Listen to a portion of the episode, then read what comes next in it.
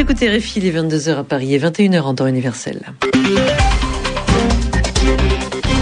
Sylvie Berruet. Et c'est votre journal en français facile avec Bernard Najotte. Bonsoir Bernard, bonsoir à tous. Bonsoir Sylvie. Ce journal est largement consacré à la situation en Égypte. L'administration américaine passe à l'offensive. Le président Moubarak devrait écouter les manifestants qui réclament son départ et la transition. Déclaration de Barack Obama. Et puis très forte mobilisation aujourd'hui euh, au Caire et dans de nombreuses villes d'Égypte. Enfin, la France se dit inquiète de la disparition d'une équipe de journalistes et d'un chercheur. Vous entendrez le récit de Véronique Guémard, l'envoyée spéciale de RFI. Elle est de retour d'Égypte et elle nous racontera les pénibles conditions de travail de la presse. Le journal en français facile. Des discussions sur la transition politique en Égypte sont engagées et le président Moubarak devrait écouter les manifestants qui réclament son départ. Déclaration de Barack Obama il y a quelques minutes. Et elle confirme l'article du New York Times selon lequel l'administration américaine négocierait avec des hauts responsables égyptiens le départ du président Moubarak et la mise en place d'un gouvernement de transition en vue des élections libres de septembre prochain. Le président égyptien, on le sait, il a fait sa savoir qu'il souhaitait quitter le pouvoir, mais qu'il y renonçait par peur du chaos en Égypte. Alors comment comprendre cette déclaration? Denis Bochard est conseiller spécial pour le Moyen-Orient à l'Institut français des relations internationales. C'est, je pense, une vieille ficelle du métier, si j'ose dire. Euh, le thème moi et le, ou le chaos a été utilisé à de nombreuses reprises euh, dans de nombreux pays. Il y a certainement euh, la volonté du président Moubarak de terminer son mandat et en tout cas de partir dans l'honneur et la dignité. Et je pense que ce, en ceci, il est certainement soutenu par l'establishment militaire. Euh, il est clair que le régime euh, en Égypte est un régime militaire depuis près de 60 ans et le président Moubarak est l'émanation de, de ce régime. Est-ce qu'il peut encore négocier selon vous?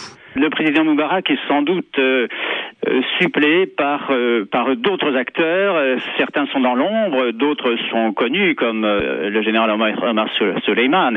Et, donc il y a déjà eu sans doute des négociations discrètes. Mais effectivement, le discours public des opposants reste pour l'instant le départ le départ immédiat. Ceci est peut-être en contradiction avec la transition ordonnée que que, souhaite sans doute l'armée. Pour lui succéder, les Américains les militaires font confiance à Omar Soleiman. C'est le vice-président président. C'est le scénario le plus probable à l'heure actuelle. Je ne sais pas si c'est le plus probable, mais en tout cas, c'est certainement celui qui est considéré par le plus souhaitable par euh, par l'establishment militaire. Il ne faut pas oublier que en Égypte, euh, le président, personnage très important, mais il a autour de lui un certain nombre de conseillers dont les avis sont également euh, extrêmement extrêmement importants et, et relaient et reflètent les, les points de vue de, de l'armée. Voilà des propos recueillis par François Mazet. Les appels à la transition se multiplient pour les 27 pays de l'Union européenne. Elle doit commencer maintenant et l'Europe euh, qui pourrait revoir son aide économique à l'Égypte si les violations des libertés devaient se poursuivre. Et la France est sans nouvelles de trois journalistes envoyés en Égypte et d'un chercheur. La euh, ministre de la Défense. Des Affaires étrangères, oui. Michel Alliot-Marie, oui. Se dit oui, ministre des Affaires étrangères, pardon. Michel Alliot-Marie se dit préoccupé. Il s'agit de deux journalistes travaillant pour l'agence de presse Magneto pour le compte de Canal+, et d'un autre qui lui est employé par la chaîne de télévision Arte. Euh, le chercheur est membre de l'organisation Amnesty International. En Égypte, de nombreux journalistes égyptiens et étrangers ont été interpellés, agressés. Véronique Guémard est l'une de nos envoyées spéciales et elle vient de rentrer à Paris avec euh, Médard Chablaoui, euh, le technicien de reportage de RFI. Véronique Guémard nous raconte dans quelles conditions elle a essayé de travailler. On essayait de sortir le moins possible, euh, surtout le dernier jour, puisque les journalistes étrangers étaient euh, extrêmement visés. Euh, ensuite, on s'est rendu compte que c'était également tout occidental qui était finalement visé, mais des journalistes égyptiens également ont été visés. on essayait donc de sortir le moins possible, mais donc depuis les balcons qu'on avait sur dans cet hôtel, on avait vu sur sur la place, vu sur le musée, et on a vu des personnes juste en bas de l'hôtel se faire agresser. Oui, tout à fait. Oui. Se faire tabasser par qui bah, alors, Pro contre anti ou des, gens en uniforme Non, non, pas des gens en non, non, non, pas des gens en uniforme. Non, non, c'était des, plutôt des pro-Moubarak. Mais le problème, en fait, en ce moment, c'est qu'on ne sait jamais qui, est qui. Au cours de ces trois derniers jours, vous avez constaté une nette dégradation. On a eu le discours de, de Moubarak euh, qui, euh, voilà, qui a pris la parole, qui a repris un petit peu le contrôle, en, tout cas pour, pour, dire voilà, je suis encore le président, je, suis encore le président, et en tout cas je le suis encore pour six mois.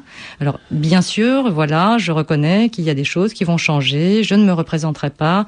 Il a fait un certain nombre d'annonces, mais euh, il a un petit peu repris le contrôle c'est ce qu'on a ressenti en tout cas. Et, le lendemain, effectivement, ça, bascule. Voilà Véronique Guémard euh, qui vient de rentrer à Paris, euh, notre envoyé spécial au Caire. Elle répondait à Philippe Le Caplin.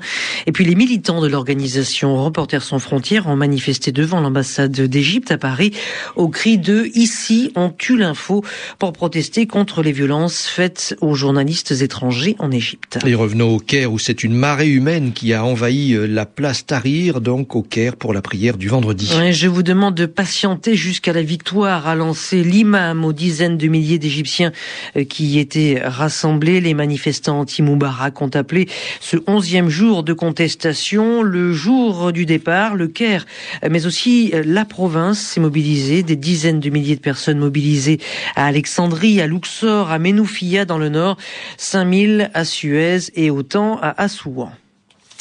Et puis cet appel de Téhéran qui pourrait euh, jeter de l'huile sur le feu, le guide suprême iranien Ali Khamenei se dit favorable à un régime islamique en Égypte.